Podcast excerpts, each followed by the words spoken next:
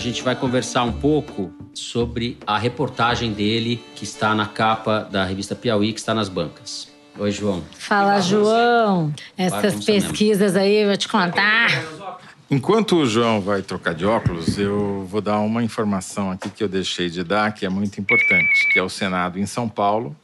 Ah, verdade. E aí, como é que tá? O Major Olímpio, candidato também. do Bolsonaro, está em primeiro. Olha 24%, isso, também não estava nas pesquisas. Um né? empate técnico em segundo lugar da Mara Gabrilli, do PSDB, com 17, o Suplicy com 15. Ou seja, o Suplicy que liderou o tempo todo as pesquisas, agora aparece em terceiro lugar e o Trípoli em quarto com 9 tá no limite Major da margem. Major Olímpio, mas, primeiro no Senado, em São mas Paulo.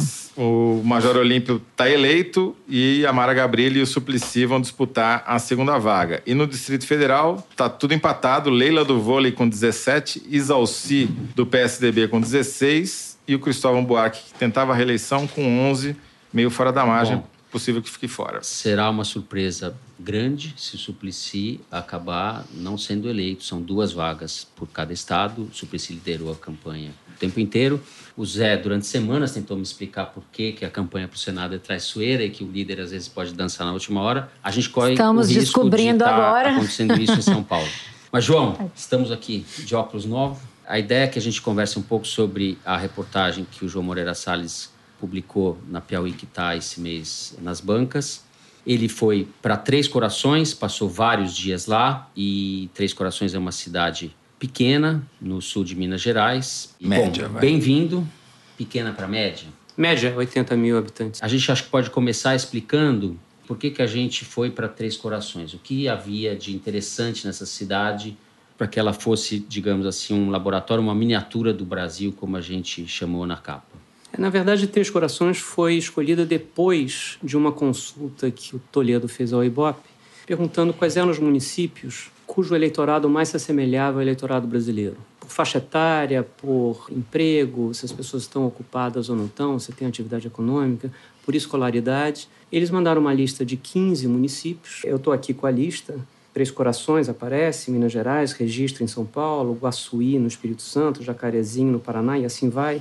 E a primeira cidade, aquela que cabeçava a lista, era Três Corações. E a gente aqui na Piauí não sabia nada de Três Corações, salvo que lá nasceu o Pelé e que ficava no sul de Minas de registro, E ficava- nem de Não, não, outras não, todas, não, né? mas são cidades que, por questões sociodemográficas, são muito, muito aderentes ao Brasil. Então, a ideia foi ir para lá e tentar avaliar quais são as forças políticas dessa cidade, se há renovação, se não há renovação, quem de fato tem poder, se a democracia está viva ou está morta, se a Igreja Católica ainda tem força ou não tem, se os evangélicos avançam, enfim, tudo isso era um pouco o objeto da nossa curiosidade. Eu fui para lá, fui para lá duas vezes, na verdade. Eu fui para lá fazer uma espécie de viagem de, de Prospecção. é, exploratória para saber se tinha de fato uma história a ser contada. Fiquei lá três dias, conversei com cinco, seis pessoas, achei que tinha. Voltei para cá, conversei com vocês, peguei algumas orientações, retornei para lá e fiquei uma semana, não mais, uns oito, nove dias. E a reportagem é um pouco isso, é uma espécie de etnografia municipal de uma cidade brasileira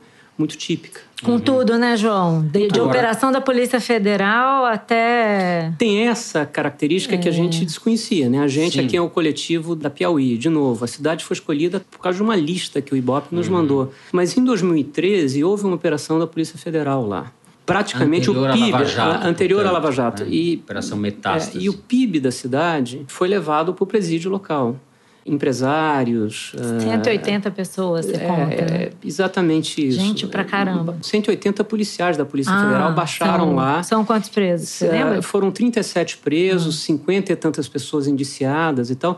E isso desestabilizou a cidade, assim como a Lava Jato desestabilizou o Brasil, né? e eles falam a mesma coisa que dizem os presos pela Lava Jato, né? Que a operação é política, que é Todos, perseguição. todos, todos eles que foram enquadrados na Metástase 57, que é o nome da operação, 57 era o número do prédio da prefeitura no centro da cidade. Porque, essencialmente, é uma investigação em cima de contratos esquisitos entre o setor privado e, essencialmente, a prefeitura da cidade. Né? É, problema de fraude de licitação, enfim, o diabo.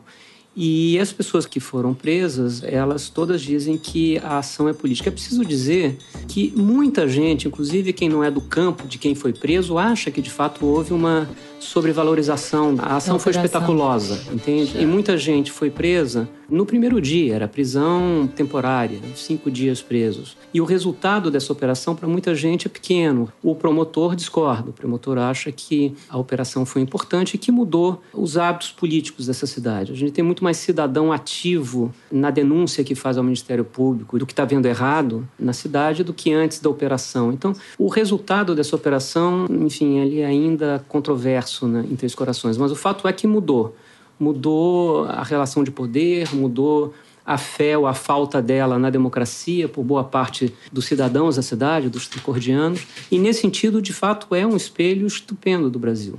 Sim. Nós vamos conversar com alguns dos personagens que estão na matéria, que foram ouvidos pelo João. Mas antes disso, João, eu só queria fazer uma observação. Um dos dados interessantes é o baralhamento partidário ideológico, né? Como personagens que são considerados de esquerda estão no partido do Bolsonaro, não vice-versa, mas há uma série de exemplos que mostram uma certa barafunda ideológica e uma exaustão em relação à política, né? Isso acho bem característico do que a gente está vendo num plano maior. Teve um ex-prefeito, conhecido como Gordo Dentista, que teve muita dificuldade de me contar a história partidária dela. Porque era, ele Porque não lembrava mais. Não, não lembrava mais, entendeu? Comecei é. no partido, fui para outro, voltei para o primeiro, fui para o terceiro, o quarto eu já não me lembro, fui eleito prefeito, já não sei bem por qual partido. Os partidos o, não significam nada. O sujeito do sim, PSL, sim. que no fundo ele se sente de esquerda, né? O, ele é de esquerda, né? não, mas ele, entrou ele no é PSL, né? Ele entrou no PSL antes do Bolsonaro mas ele não saiu do PSL depois que o Bolsonaro, enfim, tomou e conta do PSL. um vídeo de apoio ao Bolsonaro, né? E acabou gravando um vídeo é. de apoio ao Bolsonaro, é. Mas esse é um cara que militou sempre na esquerda, é um admirador do Freixo, me disse, eu sou um grande admirador de Marcelo Freixo. Uhum. Queria ser do PSOL, mas aí o PSOL não faz aliança, e para ele não tinha muito caminho político por ali e tal, e acaba no partido do Bolsonaro, e acaba gravando um vídeo de apoio ao Bolsonaro dois dias depois, né? dois dias depois de trocar uma mensagem com um amigo dizendo, ó, oh, estou muito preocupado com a ascensão da extrema direita no Brasil. Dois dias depois ele grava um, um vídeo de apoio ao Bolsonaro. Ou seja, é uma bagunça. Tem Você pode imaginar. exemplos, né? Tem, Tem aquela mulher exemplos. de esquerda que entrou no partido de direita para fazer a cota de mulheres para ajudar um amigo dela. Né? Isso né? também. Agora você pode imaginar o que, que acontece com jovens que estão entrando na uhum. vida, enfim, de um cidadão que vota e que se interessa pelo país, olhando essa cena entende? É um desalento muito grande. E você pegou dois é. jovens com os quais a gente vai, conversar, gente vai né? Conversar. Cada um um ponto do espectro, né? É, os dois muito parecidos do ponto de vista da extração social, de onde vem e tal, escola pública, mas os dois fizeram opções muito diferentes políticas. A gente vai hum. conversar com um e a gente vai conversar com o hum. outro. Eu não sei se a produção já está com alguém na linha, a gente vai conversar por telefone. Enquanto a produção faz o contato, a gente pode continuar falando um pouco. Uma das coisas que tem na revista é um ensaio fotográfico, como a gente chama um portfólio em jargão jornalístico, dos personagens que foram retratados na reportagem. São mais de 20, né? São. De todos os campos. Tem gente da associação comercial, tem o prefeito, tem o opositor do prefeito, tem a Câmara, tem estudantes, tem. Radialista. Tem radialista. Tem, radialista não, tem um dono da rádio. Dono da rádio. Em, cida, em cidade é. média e pequena, a rádio é muito importante. Tem uma fazendeira, porque é um lugar de café, né? Tem um intelectual, que é um cineasta conhecido, Chediak, que é de lá, que é um tricordiano. E a moça aqui do Rio que viajou para lá, que é. Tem uma urbanista, urbanista, que virou uma militante da questão urbana da cidade. Tem o organizador da direita, né? um menino de 30, enfim, um jovem de 31 anos de idade. É o Lelo que está no telefone? Sim.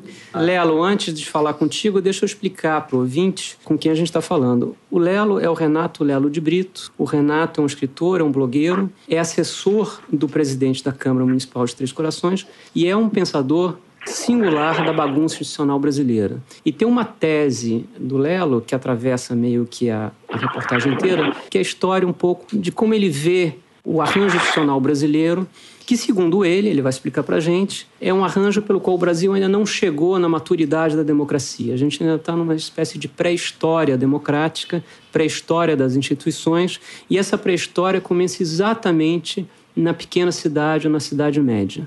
Ele vai explicar um pouquinho para a gente o que é isso. Eu escrevi para o Renato Lelo de Brito no meio da escrita da reportagem, mandei um e-mail para ele buscando informação e no final eu dizia o seguinte: a tese da pré-história, que é a tese dele, já está no papel. E se tudo correr bem, em breve você será reconhecido como o único cientista político brasileiro verdadeiramente original.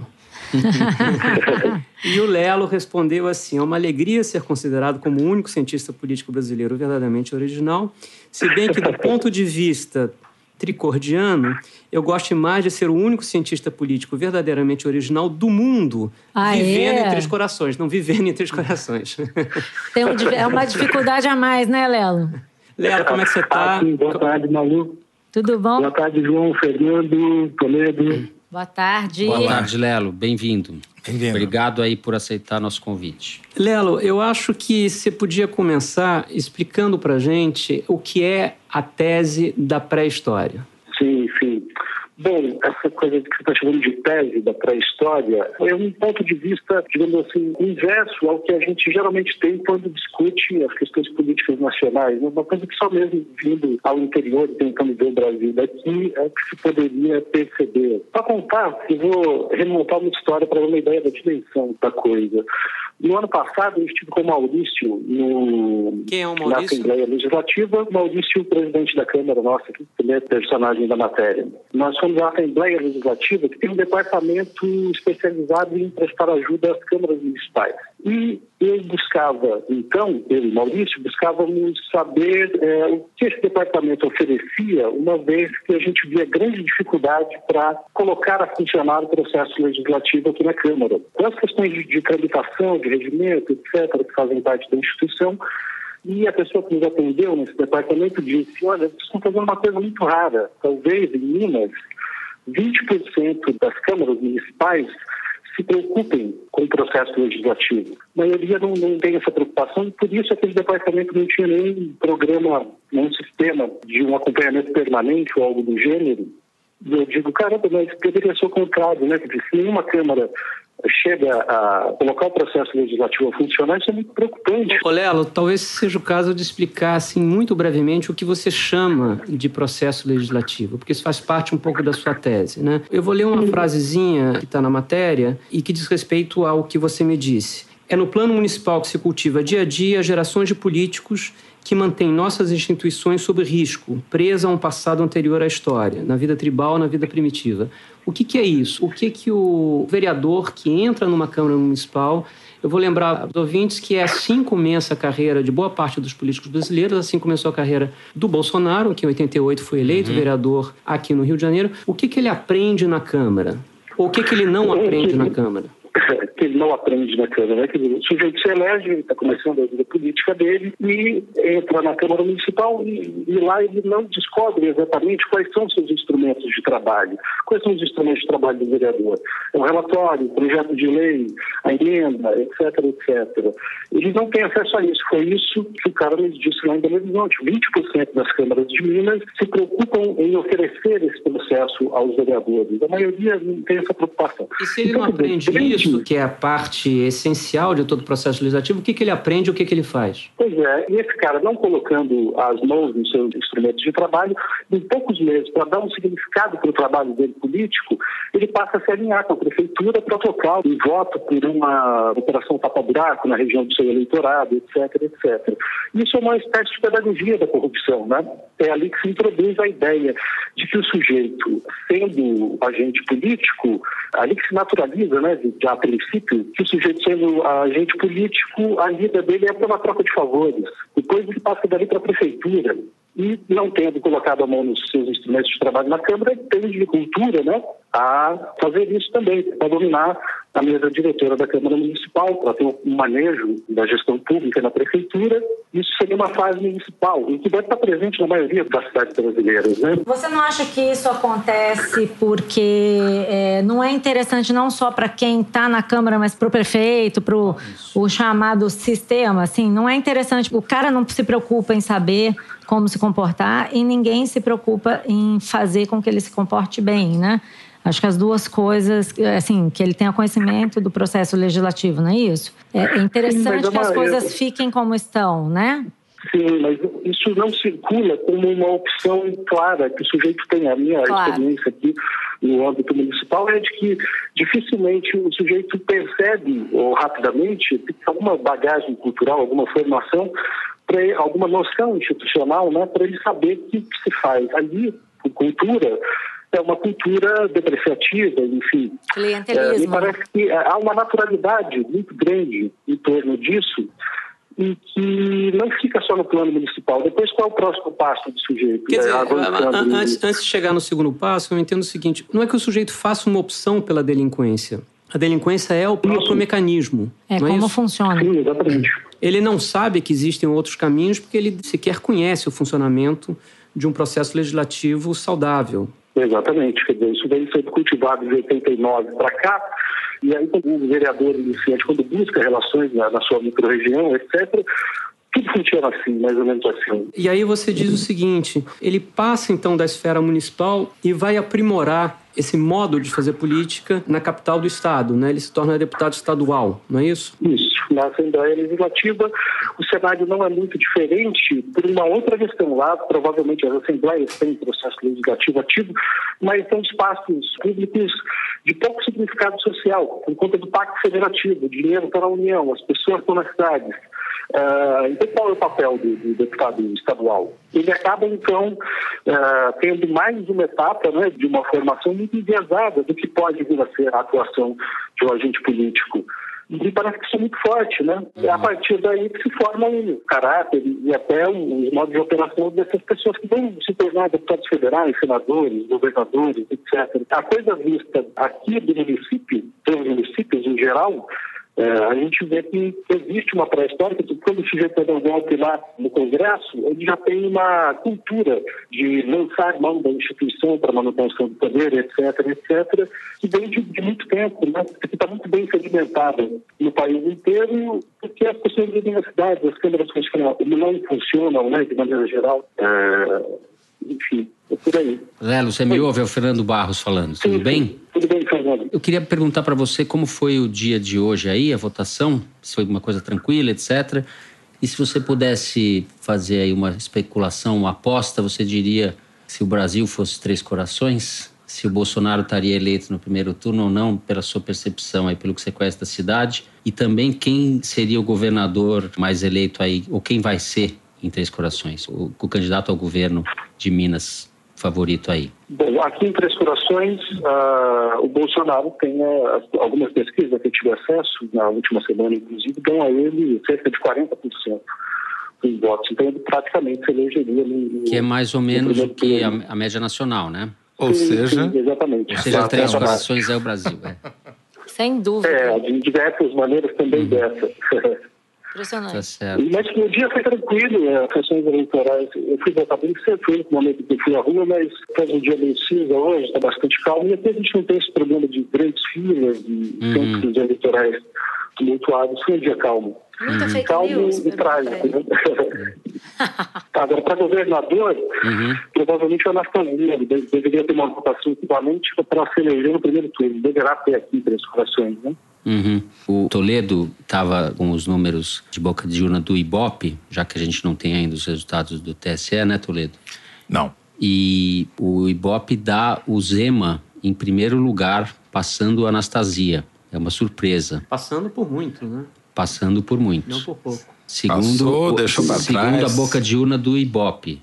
A gente tem que ver se isso se confirma de fato na. Mas só para você saber, tá dando 41. É uma, é uma surpresa. Assim, as pesquisas todo mundo. tive acesso ao longo de Pra todo mundo, é. eleitoral. Só para eu te passar o Sempre número aqui, olha. O, o Zema tá com. Segundo o 41. Ibope, boca de urna do Ibope, 41% dos votos válidos. Anastasia 29. O Anastasia com 29, ou seja, a diferença Pimentel, de 12 22. pontos. E o Pimentel 22. O Zema foi aí em Três Corações? não? O, o Toledo pergunta se o Zema foi a Três Corações. Ele tava, é, não, é um não, candidato não. completamente fora do nosso radar, quem não é de Minas. É, uma surpresa, pra- acho que para toda a imprensa. Não, ele não veio a Três Corações, não que eu me lembre. Eu me lembro de ver Mário Via passando por aqui e acho que foi o único candidato ao governo de Minas que veio à cidade. Sei. Ô, Lelo, o, o Fernando falou em imprensa e a ideia da pré-história engloba também a imprensa. Você me disse uma frase que me chamou a atenção entre os corações. Você disse: não, aqui tem rádio, aqui tem jornal, mas aqui não tem imprensa. O que você queria dizer com isso? No sentido de que não há um debate permanente e amplo sobre a cidade. Não, não, há, não há debate permanente nenhum. E quando existe, ele é sempre voltado para um dos pontos de vista. Né? Essa coisa de ouvir os dois lados para contar uma história é rara na imprensa local. E, aliás, é raro também esse ímpeto de contar histórias. Né? De maneira geral, a imprensa daqui funciona em torno de releases, ou, enfim, é, como, por exemplo, a matéria. A matéria começou a circular aqui na cidade, na Piauí, deu uma repercussão, e por disso, a rádio me procurou, se me engano, na sexta, você falou com a fiscal, não, João? Isso. E me parece que você foi o único ouvido a respeito de, da matéria. Então, ele fala disso, é uma pré-história no sentido de que, de que não há essa cultura de ouvir, de ouvir os dois lados para contar uma história, enfim elementar né, da imprensa. Também é uma pré-história. Oi, Lelo. Me interessou muito a sua tese pelo seguinte: eu também venho de uma cidade pequena, cresci numa cidade até perto daí, mais ou menos perto, Cruzeiro, no interior de São Paulo. E é muito parecido com a experiência que eu vi quando na minha adolescência e tal. Mas o que eu ia comentar é o seguinte: é, a sensação que eu tenho é que na maior parte das pequenas cidades do Brasil é assim mesmo, né? Não existe imprensa como você está comentando, também não existe instituição nenhuma da sociedade civil. É, era só um comentário que eu queria fazer, porque a impressão que eu tenho é que não é só a imprensa ou só a Câmara, são todas as instituições que são meio fluidas, né? Só a parte quando a cidade cresce um pouco é que você começa a ter uma coisa mais complexa, uma organização social mais complexa, pelo menos no Brasil. Né? Sim. Concordo. Uh, e o João também captou na, na matéria esse aspecto de, de um apagamento, né, de uma, um traço, acho que o Fernando destacou isso agora há pouco, um traço, da, uma das características que a gente vê na matéria é um certo descrédito, um desânimo geral é, um recrudescimento até da, da, atividade associativa mínima que as cidades têm, como aqui a associação comercial diminuindo de expressão, outra diminuindo de expressão, que deve ter a ver também com o momento do país, né, de 2018 para cá, as coisas ficaram bastante sem rumo. Isso tem um reflexo também no ímpeto associativo, é, em geral. Agora, sim, na cidade bastante comum, mas eu, eu, penso que, na medida em que as câmaras municipais são instituições pequenas, né, aqui, por exemplo, são 10 vereadores, eu acho que seria, havia uma possibilidade de um aprimoramento do sistema institucional a partir das câmaras que é muito grande. Parece que tem potencial grande. Ou, ou, ou tinha, né? Se a gente considerar que o pacto da nova república já degringolou esse sistema partidário caótico de 30 e tantos partidos, talvez tenha entrado em colapso e precise se ressignificar a partir daqui. Né? Olha, essa é uma expressão do seu otimismo, né? Porque você, em algum momento da matéria, diz o seguinte: mire e veja, a pré-história já acabou uma vez com a invenção da leitura e da escrita e pode ser que dê certo de novo. talvez. Sim, talvez. é uma talvez, né? quem sabe. É quase um xiste dizer isso, mas é, mas é por aí. É, acho que as câmaras tinham sim um potencial de desenvolvimento nas bases das classes políticas, de desenvolvimento dos partidos, e que foi o contrário. Né? Os municípios acho que colaboraram tremendamente para a falência da democracia participativa, muito mais do que os grandes partidos que estão na imprensa sendo discutidos o tempo todo que o papel dos municípios, e particularmente das câmaras, nessa educação para a história, é, foi muito forte. Nessa nota, eu acho que é uma síntese perfeita para terminar a nossa conversa. Lelo, muito obrigado. Boa sorte em Três Corações. Tchau, Léo. Obrigada pela participação. Um abraço, Manu, e Fernando. Até a próxima. Um abraço, Lelo. Obrigado. Boa sorte para nós. Bom, Acho que o Toledo tem mais tá. informações sobre o andamento A apuração está atrasada. A gente só vai ter dados de resultados nacionais daqui a uma hora. São seis horas agora, só a partir das 19. Só a partir né? das 19, quando encerrar a votação no Acre. Só lembrando que, como a gente está fazendo a transmissão também pelo Twitter, quem quiser conversar com a gente, por favor, mande pela hashtag Foro de Teresina, que a gente vai tentar responder ao vivo as perguntas dos nossos ouvintes. Eu vou começar por uma pergunta aqui. Se eu vim de luto. Tô, é, estamos de preto aqui. Eu estou todo de preto, mas não é por razões, digamos, ideológicas, mas por razões estéticas. Porque como eu sabia que ia ter uma câmera... É fit. Exatamente. Preto emagrece. É, eu perdi uns 10 quilos preto, com essa roupa aqui, entendeu? Então, só para deixar Ele claro está de preto. que não é luto, A gente Luiz aprende Angélico. no manual da TV Exatamente. Fica de pretinho. Agora, falando sério. é- Imagina luto neste momento de festa É, da democracia. Exatamente. É. Cadê a champanhe? Estava conversando aqui pelo WhatsApp com algumas pessoas do Ibope, perguntando se esse resultado em Minas, em São Paulo, essa surpresa, e também principalmente no Rio de Janeiro, do candidato do Bolsonaro disparando no dia da eleição, a que, que eles atribuem isso e o que, que isso significaria para o cenário nacional. A explicação que eles dão é que a decisão do voto para governador e para Senado ficou para o último momento mesmo, porque a eleição presidencial monopolizou o interesse e as discussões, o que provocou esse movimento de última hora posterior à última pesquisa, a pesquisa de véspera, ou seja, a decisão foi feita no dia da eleição. É um fenômeno, repito, que não é só brasileiro, tem acontecido com frequência cada vez maior no mundo inteiro, virando um problema para as pesquisas de opinião na França, nos Estados Unidos, em vários lugares. E isso significa que o Bolsonaro então ganha no primeiro turno? Não dá para saber porque só teremos a boca de urna daqui a uma hora. Mas aparentemente esse é um fenômeno que não é um tsunami Bolsonaro, mas é, digamos, o arrasto que a onda Bolsonaro provocou, trazendo no seu vácuo ou junto com ela puxando os candidatos a governador e ao Senado. Você está falando que não é uma agora, tsunami porque não é forte o Provavelmente suficiente? ele vai ter mais do que Sim. as pesquisas apontaram na Que era, que era o que, que é. uma É. tendência. Não, o que eu acho que o... Mas por que, que você está dizendo que não é um tsunami? Estou dizendo que eu- talvez isso não signifique Não que, a- seja que a eleição forte esteja assim. liquidada no, Ah, tá. no primeiro Entendi. turno, como à primeira vista, olhando os resultados. É, eu acho que dá para entender assim: o Bolsonaro trouxe os governadores para perto dele. Exatamente. Não, é isso? Não, é, Isso, não são os é governadores que empurraram que o Bolsonaro ajudaram. mais para frente. Exatamente isso, João. Ele fez isso no último minuto, aos 47 do segundo tempo. Agora, a gente só vai saber isso depois de. Sim, é, vamos esperar aqui. Só termina quando acaba. Mas digamos que a minha bola de Aê. cristal que não está na mesa me diga que vai ser uma coisa apertada. Bom, a gente Tá vai certo. falar com dois jovens de Três Corações, os dois têm a mesma idade, têm 17 anos. O primeiro deles é o Luiz Guilherme, a gente vai ligar para ele agora. O Luiz Guilherme Miguel de Souza, ele é estudante, ele está no último ano do ensino médio, ele sempre estudou em escola pública, ele é funcionário de cartório e futuro presidente do Brasil. Pelo menos é assim. Ele, ele Esse tem é o fé, sonho tem dele, né? fé. Uhum. Esse é o sonho dele. É, o pai dele é pedreiro, a mãe é costureira. Ele pretende estudar direito, ou seja, ele quer terminar e entrar na faculdade. Ele votou para presidente pela primeira vez hoje. Vamos perguntar como foi.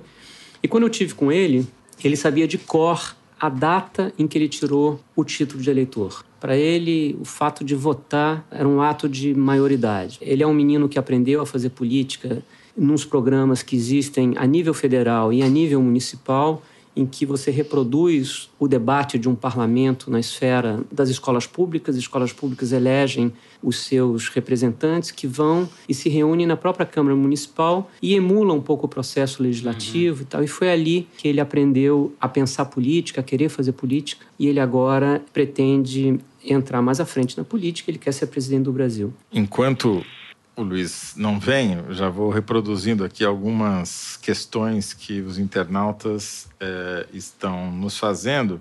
Pediram para dar um abraço para os internautas que não estão nos e aí, ouvindo em pessoal, Paris. um abraço para Paris. Não, Que francês, já elegeram, que já Oui, elegeram oui. o presidente. Em Paris ganhou o Ciro Gomes. Paris ganhou Ciro Gomes. É, diferentemente da Austrália, onde ganhou, Ganhou o Bolsonaro. Bolsonaro. E de né? Israel. Em Israel. É, Israel ganhou o Bolsonaro disparado. É, Em Paris, Haddad em segundo, né? Eu não sei. É, E Haddad em segundo. é, Eu não vi. Em, em Berlim também deu Ciro. Estão perguntando aqui, por exemplo, se essa questão do Zema em Minas Gerais não seria também por rejeição ao PT. Claro que o fenômeno. Bolsonaro como um todo é o antipetismo, tá certo? Em grande parte. É uma mistura de antipetismo, conservadorismo, essa onda de opinião pública brasileira, e, em alguma medida, também, no caso específico de Minas Gerais, rejeição ao governador, ao Fernando Pimentel, que tem avaliação é, ruim, negativa. Muito ruim. E no caso de Minas, rejeição ao governador petista e rejeição, em alguma medida, o Anastasia, que estava descolado do Aécio e vai para o segundo turno, provavelmente, vai para o segundo turno, né? Sim. paga um preço por ser do PSDB e por ser uma cria política do Aécio. Né? Existe esse desgaste acumulado na hora do voto, ele está se manifestando. Ele já está na linha. Luiz Guilherme, tudo bem? Olá, João. Tudo bem? Boa tarde.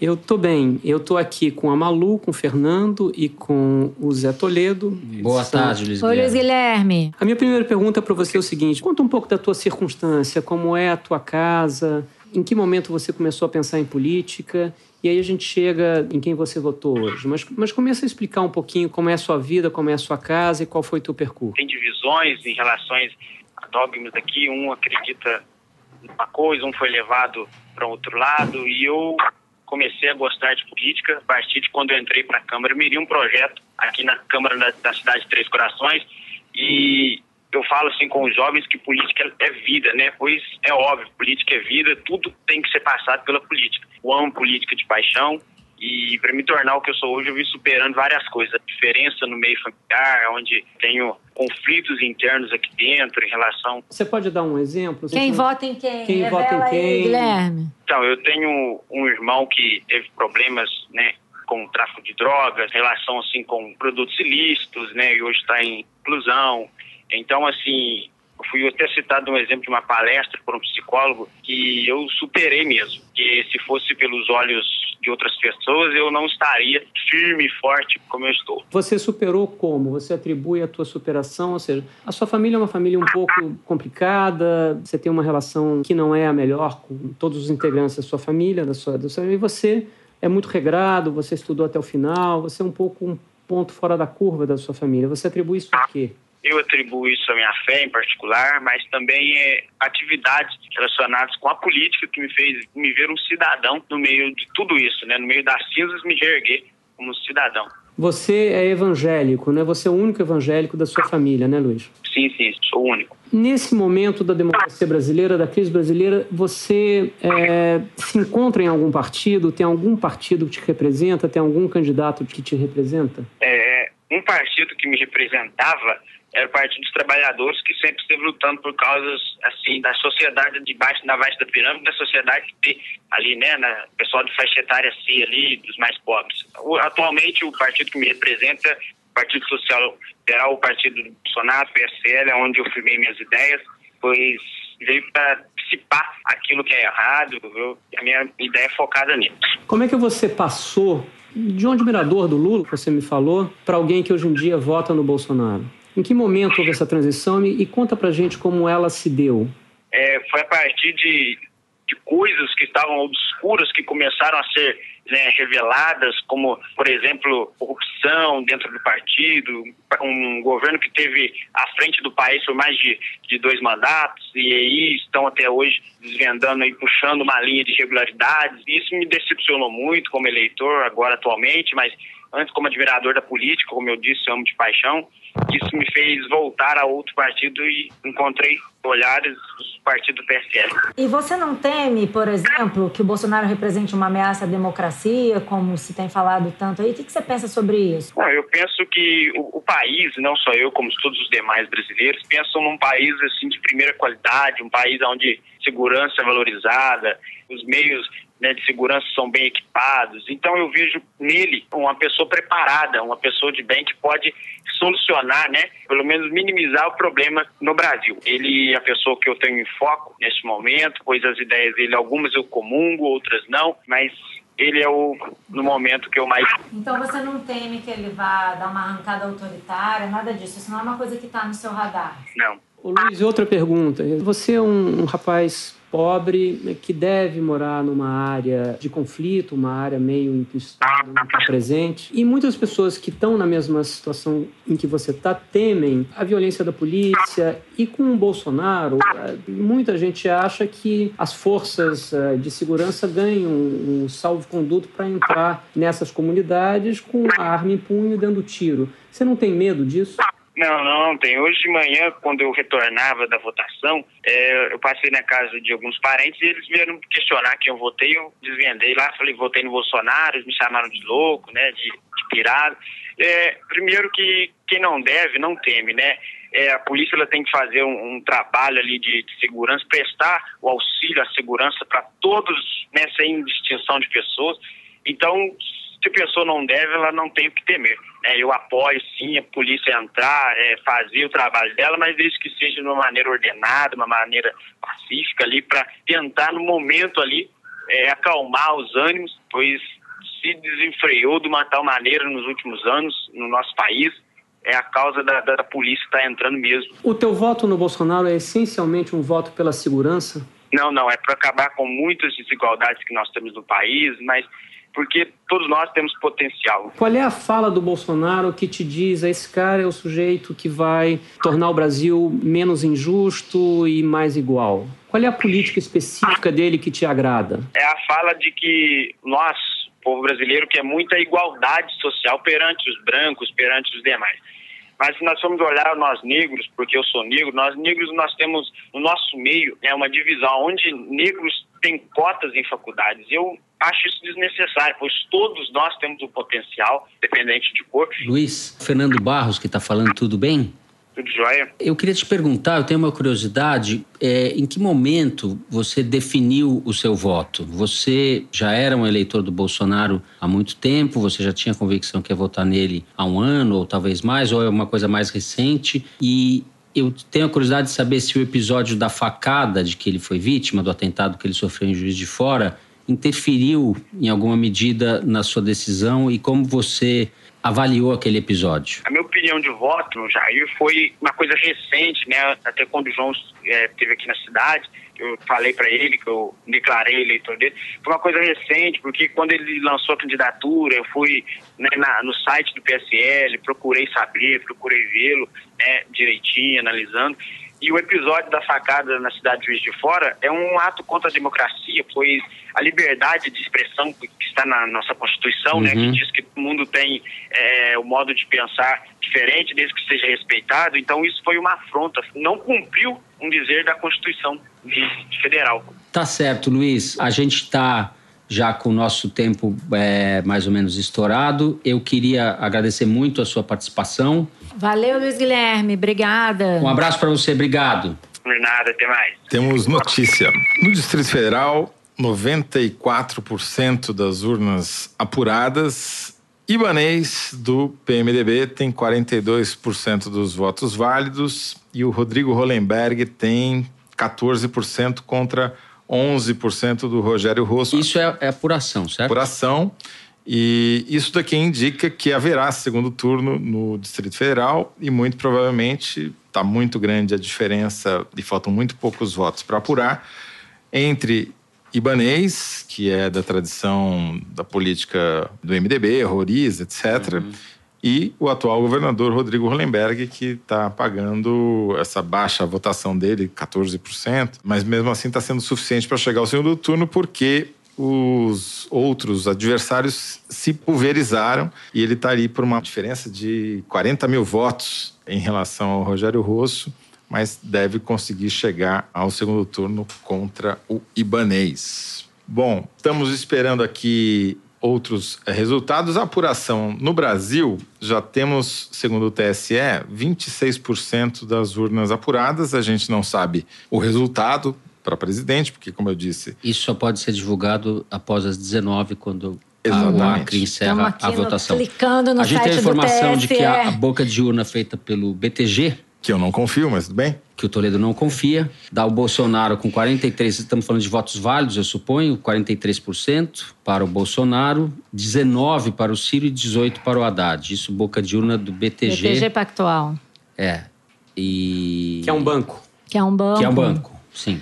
É um banco que tem feito enquetes aí ao longo da eleição, sempre por telefone, né, Toledo? Por isso que o Toledo diz que não, não é, confia. Eles então... chegaram a fazer uma, se eu não me engano, uma ou duas pesquisas é. face a face. Essa da essa boca de urna não está registrada, então eu não sei como é que foi, é, qual foi a é. metodologia Mas usada. Mas os trackings dos candidatos estão mostrando chance grande de primeiro turno agora. Estou com uma informação de um tracking de um candidato dizendo isso, chance grande de primeiro turno. Então, vamos ver, vamos né? Esperar, vamos Negócio esperar. Que o Bolsonaro é... subiu parece inequívoco, né? Tá meio não. que na cara que ele estava nessa trajetória ascendente. Vamos né, voltar a repetir isso, porque eu acho que não quer demais. As pesquisas elas nunca vão pegar, especialmente quando você tem uma definição de última hora, como cada vez mais vem acontecendo a cada eleição, elas nunca vão pegar o resultado final. Sempre tem que fazer uma espécie de projeção do que seria o resultado dali a um, dois dias, né? Por que dois dias? Não, mas a pesquisa foi feita na véspera. Sim, metade dela foi feita na véspera e outra metade foi feita na antevéspera. Uhum. Então,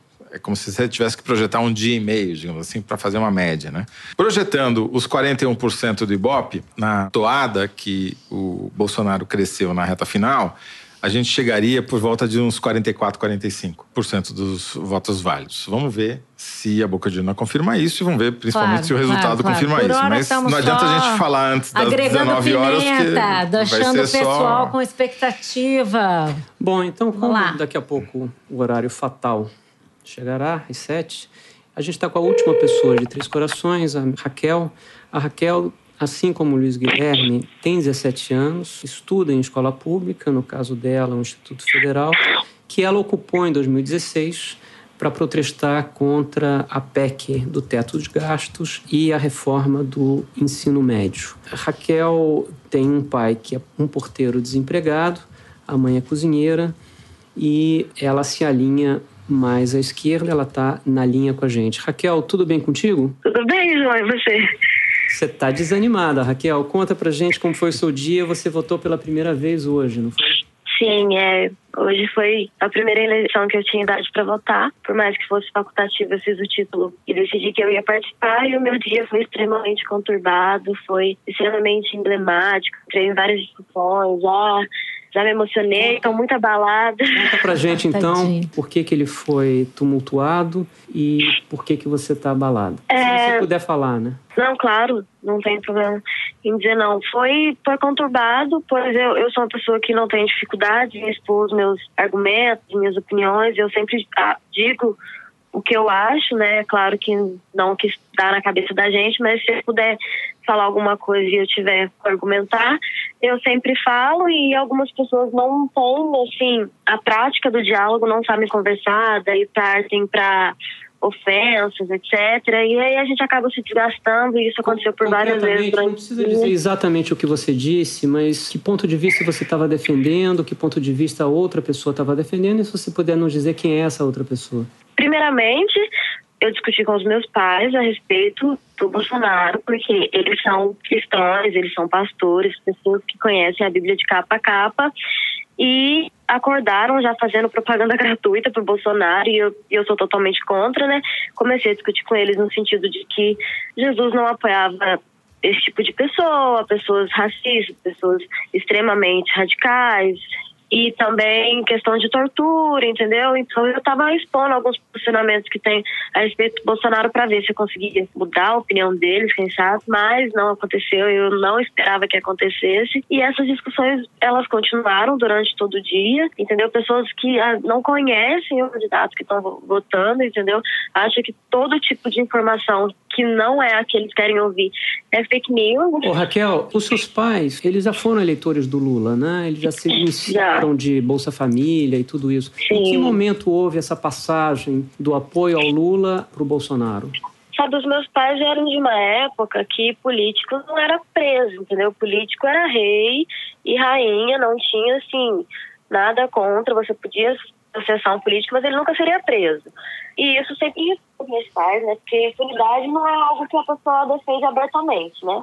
E quando aconteceu a Operação Lava Jato, que começaram a descobrir podres, corrupções, essas coisas, e começaram a prender o pessoal, os meus ficaram extremamente magoados, chateados, porque sempre foram eleitores do PT. E daí eu acho que a decepção deles, assim, mudou totalmente a cabeça deles. E aí eles se tornaram extremamente radicais, né? Ou é 8 ou 80, ou é Lula ou é Bolsonaro. Eu nunca entendi essa lógica, para mim não faz o menor sentido. Mas foi isso que aconteceu, eles se decepcionaram com os escândalos de corrupção. E você me disse, quando a gente conversou entre os corações, que você estava apreensiva. Você disse, eu estou com medo. Você pode explicar para a gente por que, que você está apreensiva, por que, que você está com medo? Ah, eu posso explicar sim, claro. Eu, eu fico com medo por conta do que eu já te disse, João. ele é uma pessoa que me afeta diretamente no que ele diz. Ele, o Bolsonaro. Entendeu? Ele, Bolsonaro. E também qualquer pessoa que tome o poder sendo da índole dele. Uma pessoa de, de falta, que não tem caráter mesmo, na minha opinião. Uma pessoa que não respeita as diferenças, não respeita as outras pessoas, fala coisas absurdas, que machuca as outras pessoas. E hoje eu fiquei o dia inteiro angustiada. Eu voltei bem cedo, então eu tô nessa, nessa angústia desde cedo mesmo, que vai demorar para ter resultado. E eu não sei nem se eu quero ver o resultado, porque as pessoas acham que agora elas podem dizer o que quiserem no caminho para ir para a escola votar. Bolsominions e pessoas adeptas a essa ideologia xingando as pessoas, sendo agressivas, fazendo ameaças, e isso porque ele nem ganhou ainda, entendeu? Então eu me sinto muito prejudicada porque eu sou uma pessoa pobre, eu sou uma pessoa negra, eu sou uma pessoa que não tem condições de fugir do país, não tenho condições de, de nada, entendeu? Eu tenho que ficar porque é a minha única opção e eu gostaria de ficar num ambiente bacana. E percebo que esse ambiente bacana não vai ser possível se o Bolsonaro ganhar. Porque as pessoas vão ficar extremamente é, assim, as pessoas que são adeptas, né, vão ficar extremamente enlouquecidas pelo poder que isso vai gerar na cabeça delas, entendeu? Então, isso me magoa profundamente, sinto muito medo mesmo. Oi, Raquel, Malu falando. Oi, tudo bom, querida? É, e o que, que você pretende fazer aí em, em Três Corações e tal, caso se confirme mesmo essa tendência de vitória do Bolsonaro? Pergunta difícil. É... Quais são as opções? Não dá para sentar e chorar, né? Tem que fazer alguma coisa. Primeiro eu vou sentar e chorar. Ah, tá. E depois? Primeiro eu vou sentar e chorar. É. É, depois eu penso em sair de casa de novo, né? Porque eu tinha saído depois que eu que acabou a ocupação por conta que os meus pais não estavam me aceitando.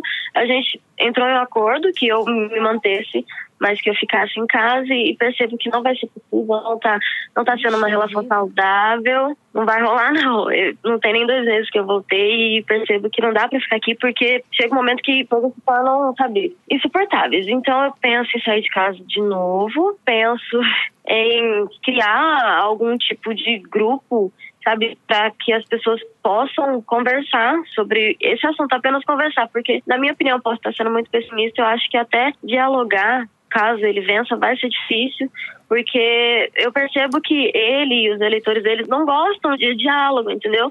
É o que eles acham e ponto acabou. E se não, a maioria deles, não todos, não estou generalizando, adotam condutas violentas. Então eu penso que as pessoas que são contra, e eu tenho certeza que vai ter muita gente contra, devem se organizar para poder falar abertamente sobre o assunto entendeu? Questões assim, eu acho que são poucas coisas que a gente pode fazer. A gente pode manifestar, é claro, fazer passeata, mas até isso eu tenho medo por conta da repressão, né? Policial, às vezes militar. Então, a gente tem que fazer tudo com muita cautela. Não dá para jogar a vida pro alto, assim. Raquel, Sim. quem fala é o Fernando Barros, tudo bem? Tudo bom, querido? Tudo bem. Eu vou te fazer uma última pergunta. Nós estamos já com, com o horário já um pouco estourado. Eu tenho curiosidade de saber em quem você votou para governador e para senador aí em Minas. Senador, eu votei na Duda Salaberti, 500. Candidata do PSOL. Isso. E votei também na Dilma Rousseff.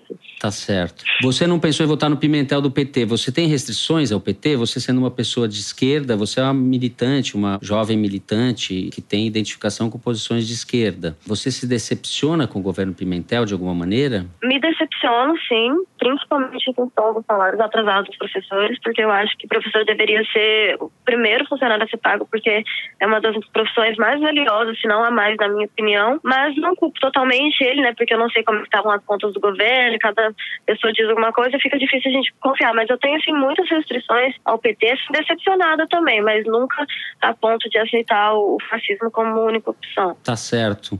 Raquel, olha, eu queria te agradecer muito pela participação aqui no Eu nosso programa. Dar boa noite para você, em nome de todos, do João, da Malu, respira. do Toledo Fala e meu. É, Respira respira fundo. fundo. Respira, Respira fundo, como disse a Malu. Raquel. Vai dar certo. Tá certo? Muito Boa obrigado. sorte. Muito aqui, obrigada. Raquel. Boa noite. Boa sorte. Boa noite, boa noite. Beijo. Beijo. A apuração caminha célere em alguns estados e já temos praticamente pra nós. resultado o computador do final. Toledo é mais rápido que o meu, porque pra É, mim a, sei, apuração cara. cam- Você tá- caminha. Você Você subornou? aí. Você, Você subornou a internet? Não subornou. Sei, não Então Não você quer o sei, quê? nosso roda, o seu chega, não sei. Então vamos lá. Tocantins, Privilégios. 91% das urnas apuradas e Mauro Carlesse, do PHS está reeleito no primeiro turno com 57% Tocantins, dos votos teve válidos. eleição recentemente. Exatamente. ele É, foi- é um caso interessante porque aconteceu o que em Tocantins? Teve Uhum. impeachment, o governador perdeu o cargo, precisou ter uma eleição nova no ano passado. O Mauro Calesse era o presidente da Assembleia, assumiu o governo enquanto havia o processo eleitoral, se candidatou à reeleição, no caso, né? Elegeu-se no ano passado e agora está se reelegendo. Talvez seja uma daquelas categorias em que o cara que tem a máquina acaba se beneficiando. Quer dizer, quem tinha numa eleição que, em que o dinheiro foi menor, o financiamento privado muito menor, porque as empresas não puderam doar, quem tinha o fundo partidário e principalmente a máquina na mão levou alguma vantagem e o Carles, de alguma maneira, é novidade, porque era o presidente da Assembleia, não tinha um desgaste de governo, etc. Então, o primeiro governador reeleito. Tá certo. Deixa eu te interromper um minuto. Eu queria agradecer a presença do João com a gente. A gente vai chamar agora, João, obrigado. Sei que você vai continuar Pô, aí acompanhando. A gente Pô, volta pode. aí, João. Um fica aí, prazer a casa é estar contigo. sua, fica à vontade. Obrigado é e-. Prazer estar contigo, Malu, Zé. Até daqui a Muito pouco. se legal, Três. Corações. Ficar ali do lado de fora.